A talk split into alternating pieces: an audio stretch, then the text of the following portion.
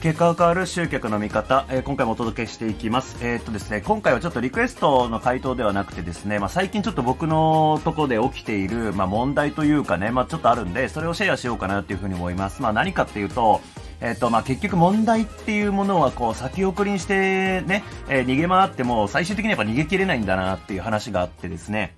えー、というのもですね、えー、最近ちょっと僕は新しいセミナーに、えー、参加することを決めまして、まあ3ヶ月で30万ぐらいって感じなんですけども、えそれがですね、別にマーケティング系のものではないんですよ。まあ一応ビジネス系のものではあるんですけれども、マーケティング系のものではなくて、まあ何かっていうとですね、まあ今僕が何を考えてるかっていうと、まあこれまでこうプレイヤーとしてね、自分一人でまあ会社立ち上げてやっていて、まあで、それなりに稼げるようになって、で、えっと、最近やっとですね、あのマネジメントというか、その外注の方とね、一緒にやって、まあ僕以外のこうマンパワーも使ってビジネスをこうやっていくっていうのをちょっとずつ始めているところなんですよ。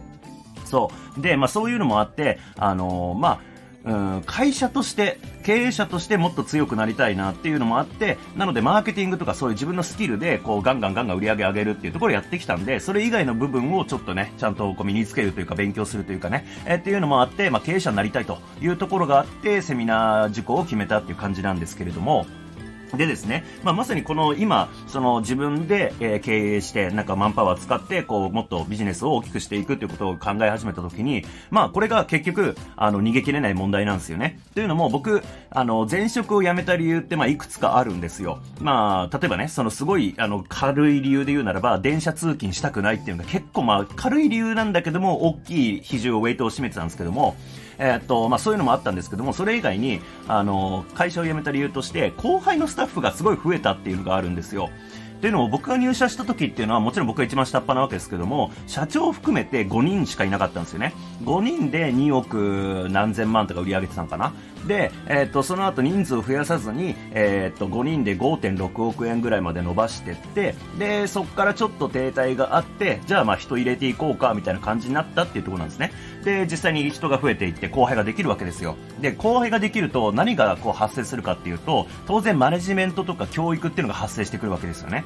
で、僕これがめちゃくちゃ苦手で、あのー、要はまあ自分でやった方が早いっていう風に思っちゃうんですよね、どうしても。特に本当に僕プレイヤー気質が強くて、それこそ今でさえ、うんと、こう自分で一人で会社やるようになってからもコピー全部自分で書いてたりするし、っていう感じだし、まあ広告も自分でやるしっていうことで、あのー、マジでプレイヤー気質が強いんですよ。で、今よりも強かったんで、あの、やっぱ自分でレター書いちゃった方が早いし、売れるし、みたいな感じで思ってた。だから、教育めんどくさいな、マネジメントめんどくさいなっていうので逃げ出したっていうのも一つの理由なんですよね。会社辞めた理由として。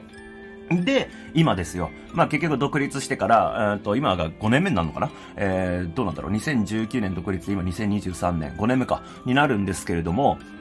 あのー、まあそろそろ、プレイヤーとしてじゃなくて経営者として成長するべきタイミング来てるなーっていうのはなんとなく感じていて、で、実際にこう外注の方とかとも一緒にビジネスやるようになって、そう、まあ結局ね、どうやってマネジメントしていくかとか、マンパワーでビジネス伸ばすかっていうことを考えるタイミングがやってきたってことなんですよね。逃げ回っても結局こうやって久しぶりみたいな感じで問題がやってくるわけですよ。で、まあ最終的にはやっぱりそこ対処しなきゃいけなくなってくるんですよね。で、まあこれはまあ僕の個人的な今起きていることなんですけれども、まあこの話って多分ほとんどの人に当てはまると思うんですよね。例えば典型的な例で言うと、僕のコミュニティを例に挙げると、あのみんな基本的にコピーライティングから逃げ回るわけですよ。ほとんどの人が。で、あなたもきっとそうだと思うんですよね。コピーが重要だっていうことは知っているだけれども、じゃあ毎日コピー書いてますか？毎日コピーを磨くってことやってますか？っていうと絶対やってないはずなんですよ。まあこれはもうほとんどの人がそうなんで、あの、まあある意味安心してほしいんですけども、ほとんどの人ややんないんですよね、コピーライティング。で、これは僕が前職時代から今に至るまでのキャリアでずっといろんな人を見てきましたけども、本当いろんな人にっていうか、ほぼ全員に共通することです。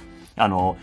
もう、なんだろうな、だってビジネスってコピーじゃないですか。えー、例えば、そう、商品売るときにはコピー書く必要があるし、集客するときにはコピー書く必要があるし、例えば対面でセールするときにも、まあ、コピーライティング的な能力を使ってセールスプレゼンをしなきゃいけないわけですよね。何をするにつけコピーライティングっていうのが、あの、重要である。これっても疑いようがない事実だし、それをほとんど多くの売り上げ上げてる人はみんな知っていて、それを言ってますよね。僕もコピー重要だって言ってるし、それこそね、もう業界最大手の会社だってコピーだって言ってるし、で、当然僕の前職の時だってコピーだって言ってるし、まあそれこそ僕の周りにいる売り上げ上げてる人たちは結結局コピーライティングですよねっていうことはみんな言ってるわけですよ。でも、みんなやらない。で、えー、後回し後回しにするわけですね。で、話コミュニティのところに戻すと、まあ、やっぱり僕のコミュニティに入ってくれるタイミングってみんなそんな感じですよ。あの、コピーバリバリかけますみたいな人は本当、まあ、一人もいなかったんじゃないかな。うん。っ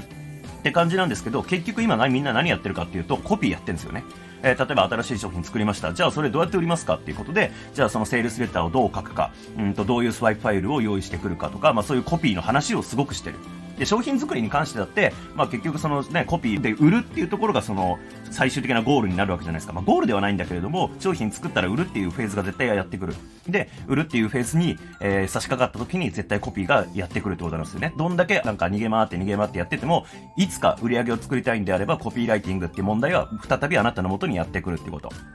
そう、まあそんな感じで、まあ他の物事もそうですよね。何かしら今これをやった方が絶対に売り上げが上がるとか、自分のそのスキルのアップのプラスになるとかって問題があっても、めんどくさいとか、えー、それやりたくないとか、嫌いとかっていう理由で逃げ回る。まあ過去の僕のそのね、えー、マネジメントとか教育したくないっつって逃げたのと同じで、まあそういう風にやると思うんですよ。まあそれが人ですからね、基本的にはもう苦痛からは逃げるようにできてるんで。えー、なんですけども、まあ回り回ってね、えー、結局その問題っていうのを再び久しぶりっつってやってくるんで、えー、まあ、それをどう捉えるかですよね。やっぱり僕もちょっとあのタイミングで、まあ、